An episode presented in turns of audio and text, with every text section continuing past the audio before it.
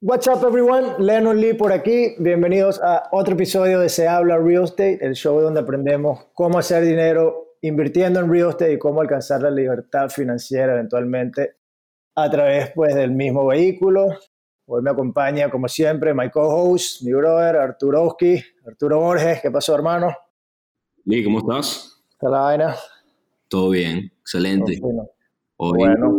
bueno, sumamente emocionado porque estaremos conversando sobre cosas un, poquito distintas al contenido que usualmente compartimos, tópicos como, como inteligencia emocional, resiliencia, cómo, cómo poder comunicarnos de una manera más efectiva, son, son algunas de las cosas que vamos a tocar con nuestra invitada de hoy, una persona que ha tenido un gran impacto en mi vida a nivel personal, se trata de Stephanie Essenfeld. Stephanie es eh, venezolana, residenciada en Miami, psicólogo especializada en, parejas y familias que ha demostrado sus capacidades no solamente como profesional de la salud mental, sino como emprendedora, siendo fundadora de Therapy eh, Untangled. Stephanie, me encanta tenerte con nosotros hoy. ¿Cómo estás? Gracias Arturo, gracias Lennon. Qué honor de verdad estar aquí con ustedes y ser invitada a ustedes. Gracias por la invitación, muy emocionada de conversar. Bueno, bienvenida. Bienvenida, esta, esto, esta conversación está buena porque como comentábamos fuera del aire, pues sí, aquí hablamos de real estate de cómo hacer dinero y cómo invertir y todo eso, pero siempre queremos aprender y prepararnos eh, de una mejor manera, digamos, ese foundation, esas cosas esenciales que tenemos que tener, así sea que vayamos a invertir en real estate o, o vamos a, a, emprender cualquier tipo de negocio. O simplemente si, si, si podemos aplicar todos estos aprendizajes y estas técnicas en el área laboral también, también aplica. Entonces, creo que vamos a cubrir puntos muy interesantes. Y bueno, Arturo, te dejo a ti para que, para que empieces. Tú que tienes la experiencia ahí. En este momento estamos atravesando una, una, una crisis global bastante particular, ¿no? sin precedentes, y, y, y sabemos el impacto que, que este tipo de crisis puedan tener en la salud mental de las personas como ansiedad y, todo tipo de trastornos relacionados con la depresión. Entonces te pregunto, ¿cómo tú a nivel personal has sobrellevado esta crisis? ¿Qué herramientas has implementado y cuáles serían tus mejores consejos prácticos para la persona que esté escuchando que se encuentre en un lugar un tanto gris? Me encantó tu pregunta. Mira, yo algo que he trabajado durante toda mi vida y creo que tú lo sabes porque lo hemos hablado, esto es el concepto de, la aceptación radical, ¿no? Que para explicarles un poquito, la aceptación radical no es aprobar, no es estar de acuerdo, no es resignarte, no es que te guste, es simplemente reconocer eh, la realidad, es entender todo lo que está completamente fuera de nuestro control como seres humanos.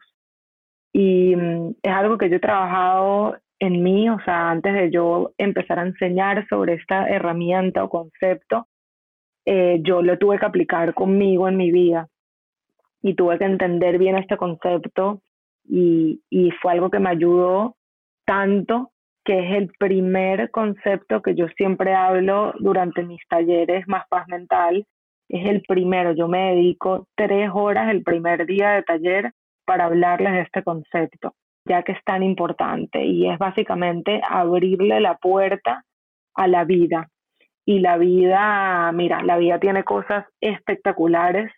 Yo me imagino que cada uno de ustedes que está escuchando este podcast en este momento se puede recordar de momentos muy especiales que vivieron en su vida, eh, de momentos de celebración, de momentos de mucho amor, de mucha, de mucha emoción como también se pueden recordar momentos de mucho dolor, ¿no? Como de repente una pérdida o de repente mm, una desilusión, un abuso, una decisión que tomaste desde el inconsciente que te salió mal y que te arrepientes y de repente te sientes un poco culpable y muchísimas cosas que no se nos dieron de la manera que esperábamos que se nos diera.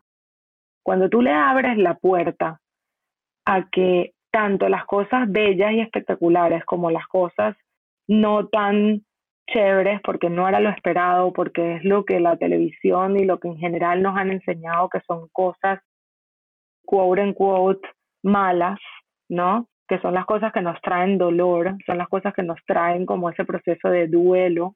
Cuando tú le abres las puertas a que las, las dos situaciones pasen en nuestra vida, porque la realidad es que no existe, no existe una persona, un ser humano en esta vida que no haya experimentado algún tipo de dolor en su vida. Entonces, cuando tú entiendes que la vida trae consigo dolor, como también trae los momentos de goce, entonces te le das también la bienvenida a que a las limitaciones en un futuro, que eso es algo que tenemos otra vez todos los seres humanos. Todos, todos tenemos probabilidad de enfermarnos, de no necesariamente el coronavirus, sino cualquier otra enfermedad. Todos tenemos la probabilidad, todos vamos a pasar por la muerte de un ser querido. No hay manera de, de que eso no lo pasemos los seres humanos.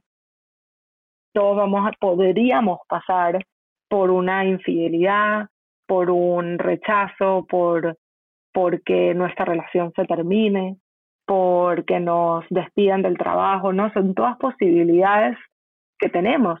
Cuando tú dejas de evitarlo y le abres la puerta eh, a las cosas dolorosas, también le abres, la, le abres la puerta al goce, que es tan esencial para vivir tu vida plena. Entonces, lo que suele suceder es que sales del sufrimiento y te conectas con ese dolor desde la autocompasión. Entonces, cuando empezó todo este tema del coronavirus, no te voy a decir que no lo, no lo sufrí porque sería mentira. Sí tuve varios días, unos dos, tres días, de mucho pánico, de mucho, mucho pánico, pero apliqué las herramientas, le di la bienvenida a ese coronavirus que en ese momento era como un monstruo que no sabíamos lo que era y elegí qué quería hacer al respecto. Entonces empecé a accionar en vez de rechazar y eso fue lo que me ayudó a mí a sobrellevar esta situación. Excelente. Y, y yéndonos un poquito más, ya que tocaste el tema del dolor, que, que me encanta tanto, es una, yo me acuerdo de, la, de, una fórmula que tú me diste alguna vez, eh, que dolor más rechazo es igual a sufrimiento.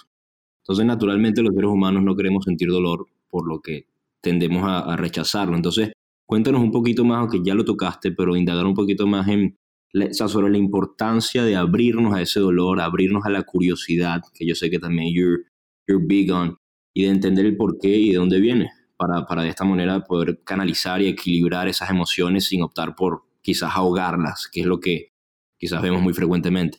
Sí, bueno, esa fórmula es así, como la dijo Arturo, dolor y el dolor puede ser la pérdida de una persona, el dolor puede ser haber sido despedido, que alguien nos hable, nos hable de una manera muy agresiva, eso ocasiona mucho dolor. El dolor puede ser el autojuicio, ¿no? Que muchos tenemos. Hay muchísimos tipos de dolor. Cuando tú le añades rechazo, entonces les voy a explicar cómo rechazamos el dolor. Nos decimos a nosotros mismos, que no podemos sentir el dolor, ¿no? Porque de alguna manera crecimos con esas creencias de que sentir dolor estaba mal, que uno siempre tenía que ser positivo, que no podía sentir tristeza, que no podía sentir rabia, que no podía sentir eh, desilusión. Cuando creces con ese tipo de conceptos, que sé que la mayoría eh, lamentablemente crece así, no, no pudiendo sentir porque sentir estaba mal, entonces lo rechazas, puede ser metiéndolo debajo de la alfombra, diciendo no, ahora no, ahora no lo voy a sentir, y lo metes debajo de la alfombra. Por lo tanto, te, te previenes a ti mismo escuchar los mensajes que ese dolor te trae, ya que las emociones son llamados a la conciencia. Las emociones son llamados a la conciencia, son como que te están tocando la puerta, escúchame, mírame, tengo algo que decirte y tú le estás diciendo no te voy a escuchar. Eso no significa que esa persona que te quiere decir algo se va a ir, no, va a salir de otra forma. Por eso es que muchas veces hay, hay muchísimos libros que hablan sobre cómo las enfermedades crónicas muchas veces vienen a través de ese rechazo al dolor, te salen de otra manera en tu cuerpo, pero ¿Cómo lo rechazamos? volviendo a ese tema, puede ser mediante el alcohol, puede ser mediante la droga, puede ser mediante a las redes sociales, puede ser mediante a Netflix, puede ser muchísimas situaciones donde anestesias el dolor. Puede ser mediante la comida, mediante la comida, ¿no? Cuando uno se siente ansioso que corre a buscar chocolate. Y eso lo que ocasiona es sufrimiento. Y el sufrimiento, la manera que yo lo describo, es como que si tu vida, ¿no? Tú, tú en tu vida tú estás caminando, manejando en una calle, ¿no? Donde estás avanzando, aprendes a caminar, aprendes cosas en el colegio, te gradúas, tú estás avanzando. Y cuando tú entras en el rechazo, lo que pasa es que te metes como una redoma o una rotonda, ¿no? Estás dándole vueltas y peleándote contra una realidad que no puedes cambiar, porque son realidades que no puedes cambiar. Si un ser querido falleció, tú no lo puedes revivir. Si te dio una enfermedad, lamentablemente en ese momento presente, no te puedes quitar la enfermedad encima, ¿no? Tienes que lidiar con ella. Si hay un coronavirus, si estamos en plena pandemia, no podemos cambiar la pandemia. Nosotros no decidimos cuánto tiempo va a durar esto. Si hay personas que no se están cuidando, ¿no? Muchísima gente que viene a la consulta dedica la consulta a expresarse de su frustración de que hay mucha gente que no se está cuidando, que se están viendo, por lo tanto no están ayudando a que la pandemia se acabe. Eso tampoco lo puedes cambiar, lamentablemente. cada persona decide qué hace con su vida y tú no tienes control sobre lo que el mundo haga o no haga, sobre las decisiones que el presidente toma, tome en cuanto a la pandemia. Hay muchas cosas que están fuera de nuestro control. Por lo tanto, cuando lo rechazamos, que el rechazo suena así, esto no es justo, esto no puede estar pasando, esto no debería ser así, porque a mí, cuando lo rechazas, estamos peleando otra vez contra una realidad que no puedes cambiar. Por lo tanto, como nuestra energía mental, porque nosotros tenemos energía mental y nuestra energía mental es limitada, no es ilimitada, ojalá sea ilimitada, pero no lo es, es limitada. Cuando estamos enfocados completamente en rechazar esa realidad, en pelearnos contra esa, contra esa realidad, no tenemos energía suficiente para enfocarnos en accionar. No existe, no hay manera. Por lo tanto, nos quedamos estancados o atascados en esa lucha sin sentido. Y por eso es que yo hablo de la rotonda, porque no hay manera de movernos hacia adelante si estamos tan enfocados en cambiar una realidad que no se puede cambiar. La fórmula contraria sería dolor más aceptación radical es igual a dolor. Y mucha gente cuando yo digo eso, es igual a dolor, se quedan como que, ajá, ¿y cómo esto me ayuda si yo no quiero sentir dolor? Bueno, lamentable, lamentablemente no hay manera de no sentir dolor en esta vida. Eh, lo bueno, la buena noticia es que mientras más le des espacio al dolor, más le vas a dar, más le vas a dar espacio a la felicidad. El dolor puede convivir con la felicidad, el sufrimiento no. El dolor puede convivir con la paz mental, el sufrimiento no. El dolor puede convivir con el goce, con todas las emociones positivas, el sufrimiento no.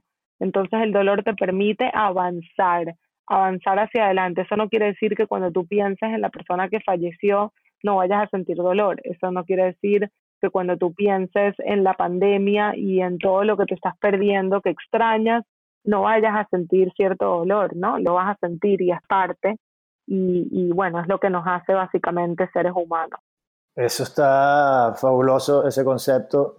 No, lo, había, no lo había visto o entendido de esa manera me parece súper bien. Creo que está on point porque, bueno, justamente eso, ¿no? El, el, dolor, pues bueno, nada, que prácticamente ya tendría que ser algo como que bienvenido seas y y si lo aceptas, pues no sufres, sino que entonces más bien es posible, de hecho, utilizarlo como, o sea, ese dolor o también llámalo adversidades que, que, a veces tenemos en la vida, eh, es posible utilizarlas más bien como un drive, ¿no? Como un empuje para, para crecer, para reinventarnos, que es lo que mucha gente durante la, crisis pues, del coronavirus ha, hecho y lo ha hecho de manera súper exitosa y admirable. Entonces, mi pregunta sería, ¿de qué manera has hecho esto tú en tu vida antes o, durante esta crisis? Y, si tienes alguna, digamos, algún método para, para decir, mira, bueno, que yo agarro el dolor o las adversidades y esta es la manera en que la estructuro para, para ayudarme a, crecer o para reinventar. No sé si, si tienes un journal, no sé si tienes, o sea, algunas técnicas un poquito prácticas que te hayan ayudado. Sí, mira, para ponerles de ejemplo, yo cuando, como les dije, que pasé por unos cuantos días de pánico, esos días de pánico no me permitían conectar con absolutamente nadie. Yo estaba dentro de mi propia cabeza creando los miles de escenarios que podían pasar, teniendo miedo de qué le iba a pasar a mis clientes, ¿no? A mis clientes, de repente, esos clientes que estaban solos, viviendo solos en lugares como Italia y España, que no había manera de salir de sus casas, eh, que estaban viviendo solos, que ya habían vivido por ciertas depresiones en su vida y que no tenían buena relación con ellos mismos. Y yo decía, ¿qué va a pasar con todas estas personas? No nada más mis clientes, sino las personas que no tienen acceso a esta ayuda. Esa era una de mis ansiedades.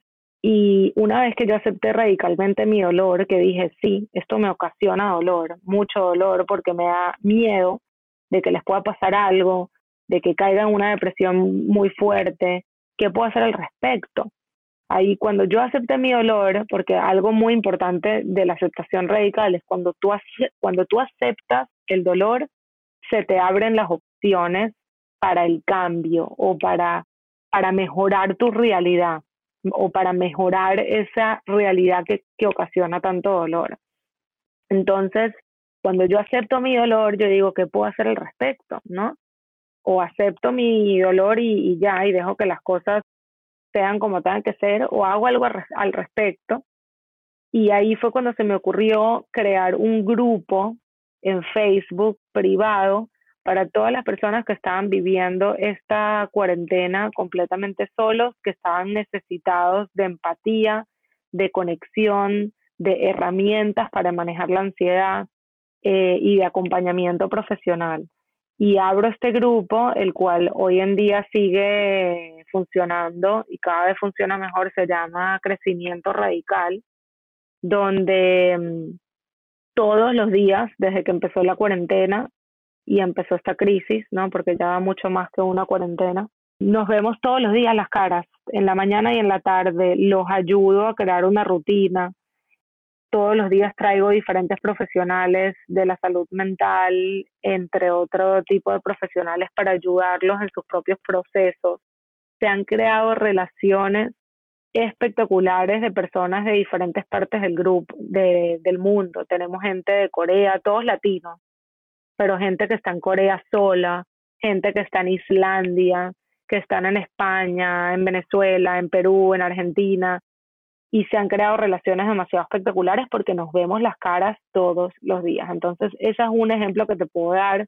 Otro ejemplo más en lo, más en lo personal que te puedo dar es también durante esos días de pánico, uno de, mi, de las cosas que me estaba pasando es que no podía dormir, estaba durmiendo muy mal, por el pánico. Me estaba acostando muy tarde porque mi cabeza no paraba de maquinar de todo lo que estaba pasando, el miedo, la incertidumbre. Y lo que pasaba es que el día siguiente, como mis hijas no tenían colegio, yo tengo morochitas de tres años, me tocaba a mí ocuparme de las niñas y ser su profesora, que yo de por sí no, no, no, es, no está dentro de mi zona de confort ser profesora de niñas de tres años y hacer arte. Soy grave creando arte pídeme que haga los típicos muñequitos de palitos y te los hago peor de lo que los hagan hacer mis hijas. O sea, arte no, no está dentro de mis habilidades. Y era muy fuerte no tener ese espacio para mí, ¿no? No tener ese espacio para descansar, para conectarme conmigo, para, para practicar mis herramientas, porque de alguna manera toda mi energía estaba en que mis hijas estén bien, el miedo a qué iba a pasar con, mi, con las personas que yo veo en consulta, en muchas cosas que, que no sabía cómo se iban a ver todos esos roles. Entonces, me acuerdo que mi esposo trataba de hablar conmigo y mi mente se iba, yo no podía escucharlo. Cuando acepté ese dolor, cuando acepté ese dolor, me, entonces pude en ese momento hacerme la pregunta que es, ¿qué estás necesitando, Stephanie? ¿Qué estás necesitando en este momento? Para poder estar tranquila, para poder estar bien, porque si tú no estás bien, tus hijas no van a estar bien. Y me acuerdo en ese momento la respuesta fue, necesito la mañana para mí. Necesito una hora en la mañana para mí, para meditar, para conectarme conmigo, para poder observarme, para poder hacerme estas preguntas. Necesito por lo menos por dos semanas la mañana para mí. Y en ese momento fue cuando dijo, ok, vamos a tener esta conversación con mi, con mi esposo, que en ese momento él también obviamente este, estaba ansioso, él también estaba en Twitter leyendo las miles de noticias llenas de pánico. Y lo hablamos y le dije, necesito la mañana para mí, hay manera que tú te puedas ocupar de las niñas en la mañana, dejar el celular a un lado y tuvimos una conversación súper constructiva que nos permitió redefinir nuestros roles y ayudarnos mutuamente para poder balancear todos los roles que teníamos cada uno. Pero la razón por la cual le doy estos ejemplos es porque se dan cuenta como en el momento que yo pude abrirle el espacio a ese dolor, entonces me permitió accionar y por lo tanto mediante la acción cambiar mi realidad.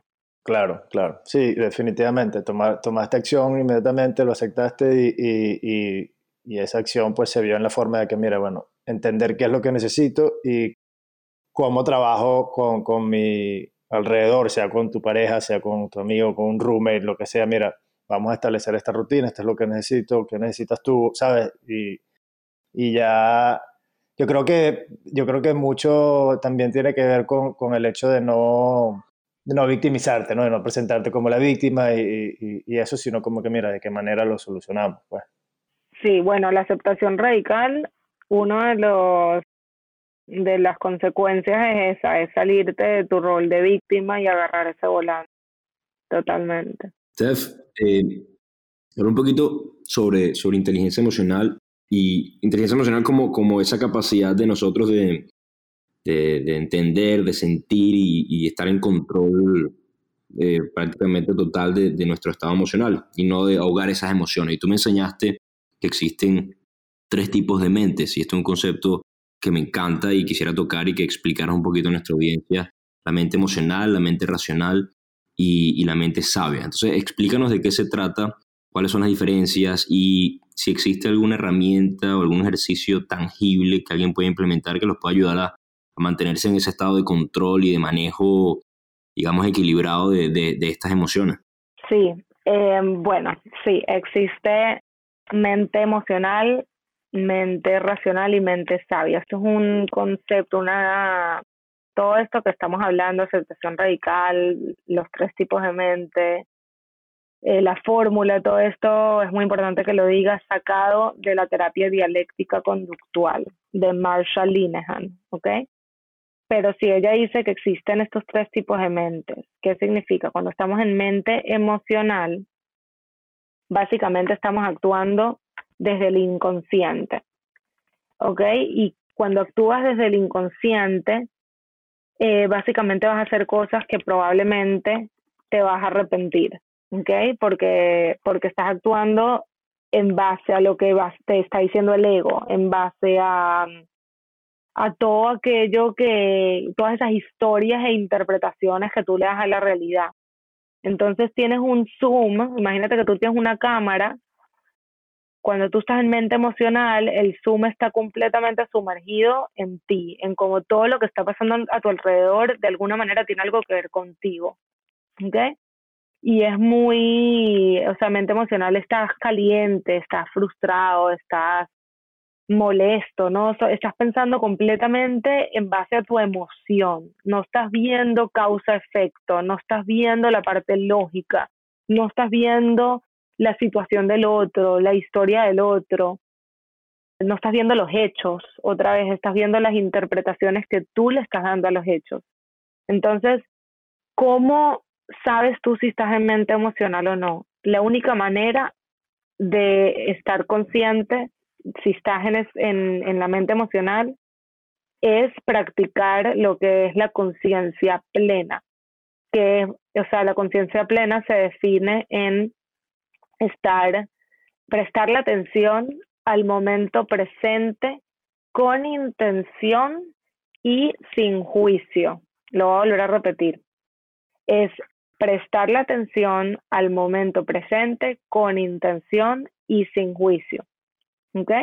Entonces, eh, ponte que tú empiezas a practicar esta conciencia plena, tú te estarías dando cuenta de cuáles son esos pensamientos que se te vienen a la mente en un momento predeterminado, que son cosas que nosotros no pensamos, nosotros pensamos y no nos damos cuenta que pensamos.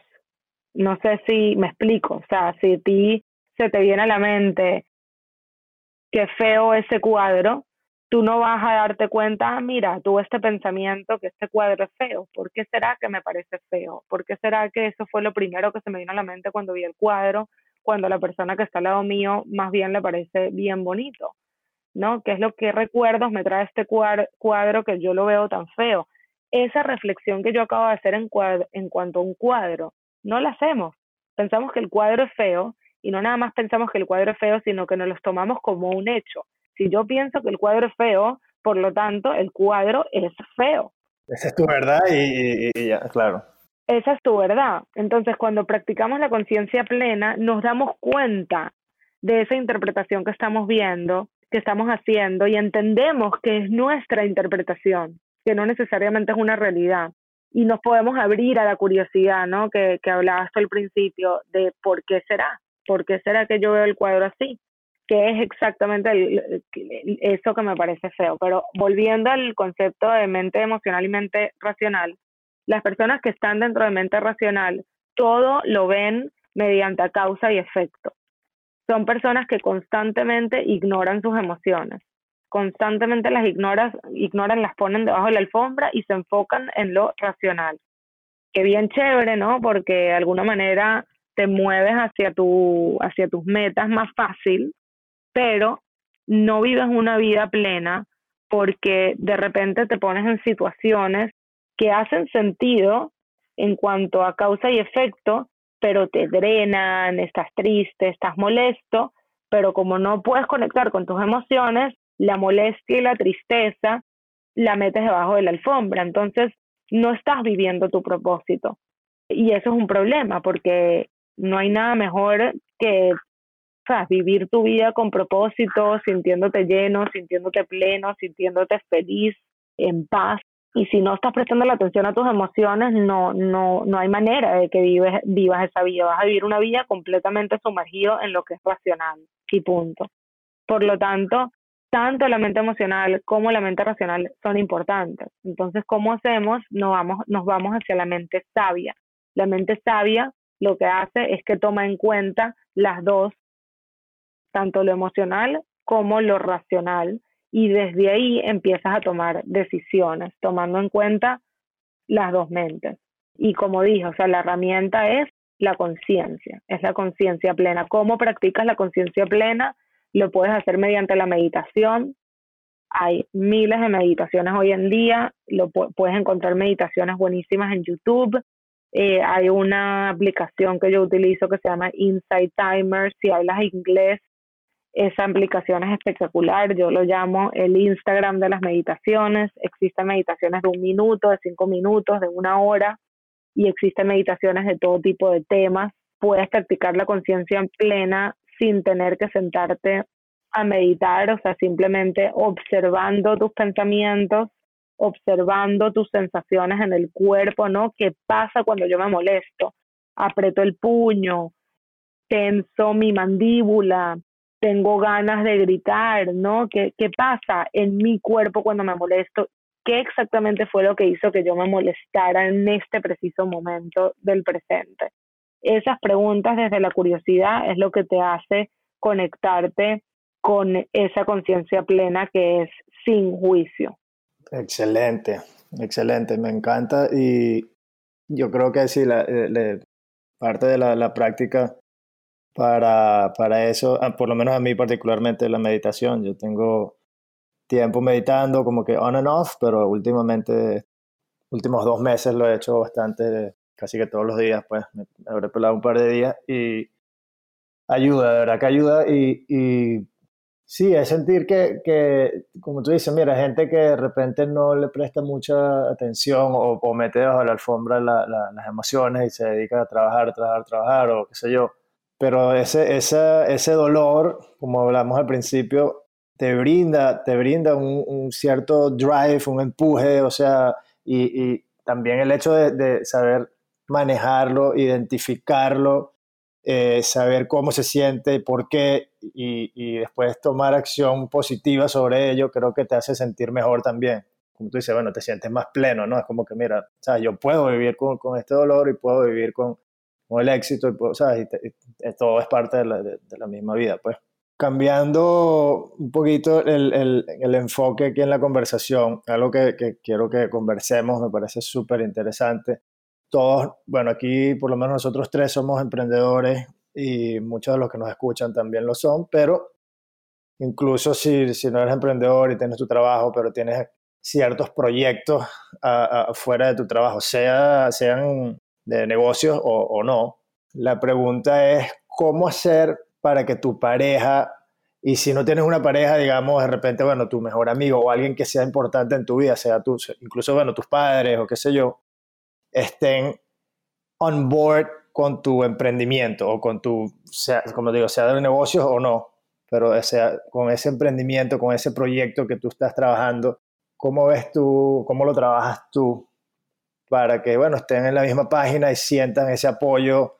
¿Y, qué hacer si, si la otra persona no, no, no, te apoya? O sea, mira, dice, no, no cree en el proyecto como tal, y dice, no, yo creo en ti, pero ese proyecto no, ¿sabes?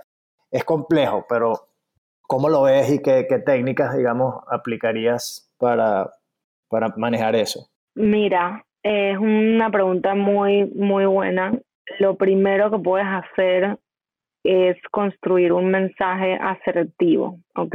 Que es cuando tú vas a comunicar algo, primero tienes que definir tu propósito, ¿no? ¿Cuál es el propósito de tu conversación que vas a tener con esta persona? De repente tu propósito es pedirle su apoyo, ¿no? Su apoyo en tu emprendimiento. O de repente tu propósito es saber qué opina esta persona, si le gusta tu emprendimiento o no, y en base a su opinión tú vas a tomar acción no sé cuál sería tu, o pedirle que inviertan tu proyecto, no sé cuál sería tu propósito, pero buscar primero cuál es el propósito. Entonces, en base a tu propósito, tú vas a construir un mensaje asertivo que empieza con, o sea, lo primero que uno hace es que tú hablas de los hechos, ¿ok? es lo primero que haces. ¿Qué fue en, cuanto a los hechos lo que te llevó a tomar esa decisión de emprender. Entonces, te voy a dar un ejemplo. Ponte que estás hablando con tu pareja. Mi vida, eh, llevo tres años cambiando de trabajo en trabajo, no me siento cómoda, de alguna manera siempre, no me siento cómoda, no, esa es la segunda parte. Llevo tres años trabajando en, esta, en estas empresas, eh, has visto como he saltado de trabajo en trabajo. Eh, de alguna manera, las relaciones con mis jefes nunca han sido las mejores. No nos permite eh, viajar eh, porque tenemos, porque mis horarios han sido súper difíciles de manejar en cuanto a, viajes. No nos permite, aparte los salarios nunca han sido los que los que mm, esperábamos, eh, X, ahí tú vas construyendo la parte de los hechos, cual sea que sea tu situación. Una vez que termines los hechos, tú vas en los, a los sentimientos, que ahí hablas de cómo te sientes frustrado, cómo no te sientes cómodo dentro de las empresas que has trabajado, como la constante lucha para buscar el trabajo perfecto y no conseguirlo, te ha hecho cuestionarte si en verdad lo que quieres es ser empleado o si quieres construir tu propio proyecto y ser emprendedor. Eh, entonces, en la segunda parte tú hablas de tus emociones. La tercera parte hablas de qué es exactamente lo que estás pidiendo, ¿no? Ahí habla, en la tercera parte es tu propósito. Entonces, en ese momento vas a decir, mira, en eh, la razón por la cual estoy hablando contigo hoy es porque tomé la decisión o porque se me vino a la mente la opción de, tener, de hacer este emprendimiento, que es algo que me emociona mucho, me va a permitir ser mi propio jefe, eh, nos va a permitir viajar, me va a permitir crecer y es algo en lo cual me apasiona y estoy segura que si le que si trabajo en ello eh, lo voy a poder lograr tarde o temprano porque va a ser algo que le voy a dedicar mi, mi atención completa.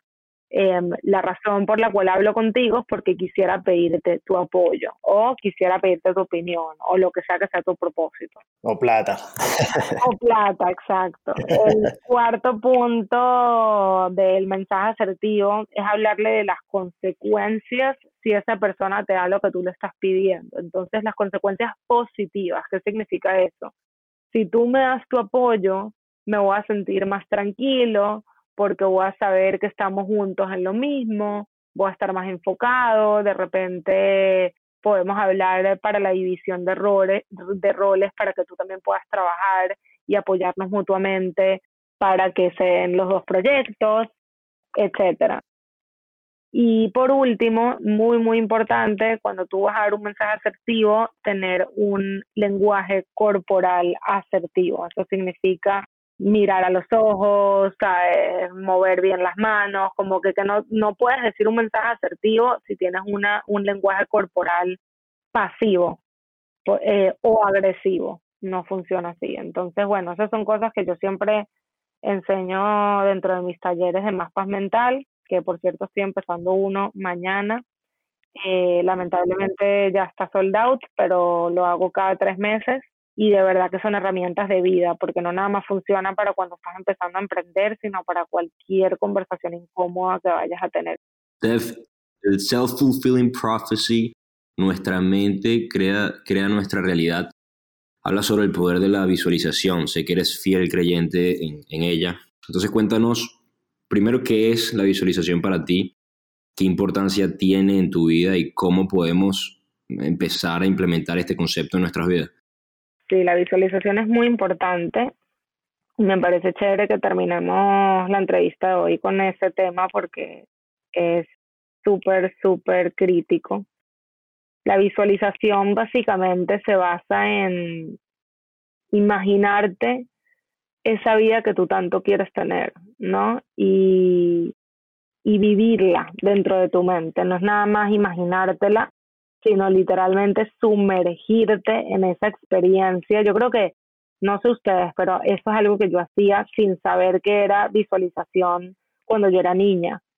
Ustedes también les pasaba, cuando eran niños soñaban en ese futuro y literalmente vivían el paso a paso de ese futuro, o soy yo la única. No, no, con ciertas cosas sí, definitivamente, como más que todo con, con o sea, yo, yo lo practicaba bastante con, inconscientemente, con, con, el deporte, pues que si un juego de fútbol o algo así que tenías, era como que la noche anterior era literalmente estabas jugando el juego toda la noche, no podías ni dormir porque estabas pensando y visualizando y viviendo la vaina, ¿sabes? Exactamente, entonces eso exactamente es lo que hacíamos de niño. Yo lo hice con mi práctica, o sea, yo aquí en mi práctica privada, yo esto lo visualicé, o sea, desde el momento que yo decidí convertirme en terapeuta, eh, mi visualización yo estaba dentro de mi consulta, decorada de la manera que a mí me gustara, todo, el tamaño, eh, o sea, literalmente yo viví esta experiencia antes de tenerla, cuando yo estaba estudiando. Y eso es la visualización, literalmente sumergirte en esa experiencia, porque lo que haces de alguna manera a nivel cerebral es que se generan unas conexiones que de alguna manera lo que genera de que tus acciones se alineen con ese propósito de vida. Entonces, súper, súper importante hacer esa práctica. Yo la hago todas las noches súper conscientemente. Trato de imaginarme en un futuro todas esas cosas que quiero y vivirlo, literalmente vivirlo, que la mente en algún punto se confunda si es una realidad o si es un sueño. Esa es la idea, porque una vez de que tú la vives dentro de tu mente, como te digo, se alinea completamente tu comportamiento para hacer realidad ese proyecto de vida. Y bueno, nada, de verdad que gracias, gracias por tenerme hoy. Me encantó conversar con ustedes. Súper buenas las preguntas. Y, y bueno, y espero que, que ayude a esa audiencia de alguna manera. No, gracias a ti. Muchísimas gracias por, por acompañarnos en, en, el episodio. A mí me encantó, no sé a ti, eh, gracias por compartir con la audiencia y bueno, a todos los que nos están escuchando, eh, gracias por acompañarnos. Asegúrense de compartirlo, de darle like, de comentar y seguirnos en todas nuestras redes sociales a arroba se habla real estate. Se habla RE en Twitter, nuestra página web se habla realestate.co. Y para cualquier información nos pueden escribir a info arroba se habla realestate.co. Steph, si alguien quiere saber un poquito más sobre lo que haces, sobre tus talleres, sobre el grupo, los cursos, o simplemente se quieren poner en contacto contigo, ¿cómo lo pueden hacer? Sí, claro que sí. Mira, me pueden contactar a Stephanie arroba Me pueden escribir un mensaje directo por Instagram. Eh, mi Instagram es Therapy Untangled. Creé hace poco uno nuevo en español con el mismo contenido que tengo en el inglés, pero en español se llama therapyuntangled.es.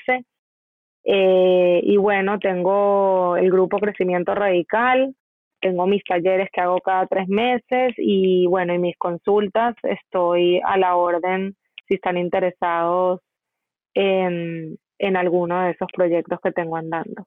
Y gracias a ustedes otra vez, de verdad. No, claro que sí. Bueno, gracias a ti. Ha sido un gusto, de verdad. Y pues nada, con el favor de Dios te tendremos de regreso en un tiempito para que nos ponga esta mente en línea con, la, con lo que estamos haciendo. Así que gracias nuevamente y nos vemos en el próximo episodio.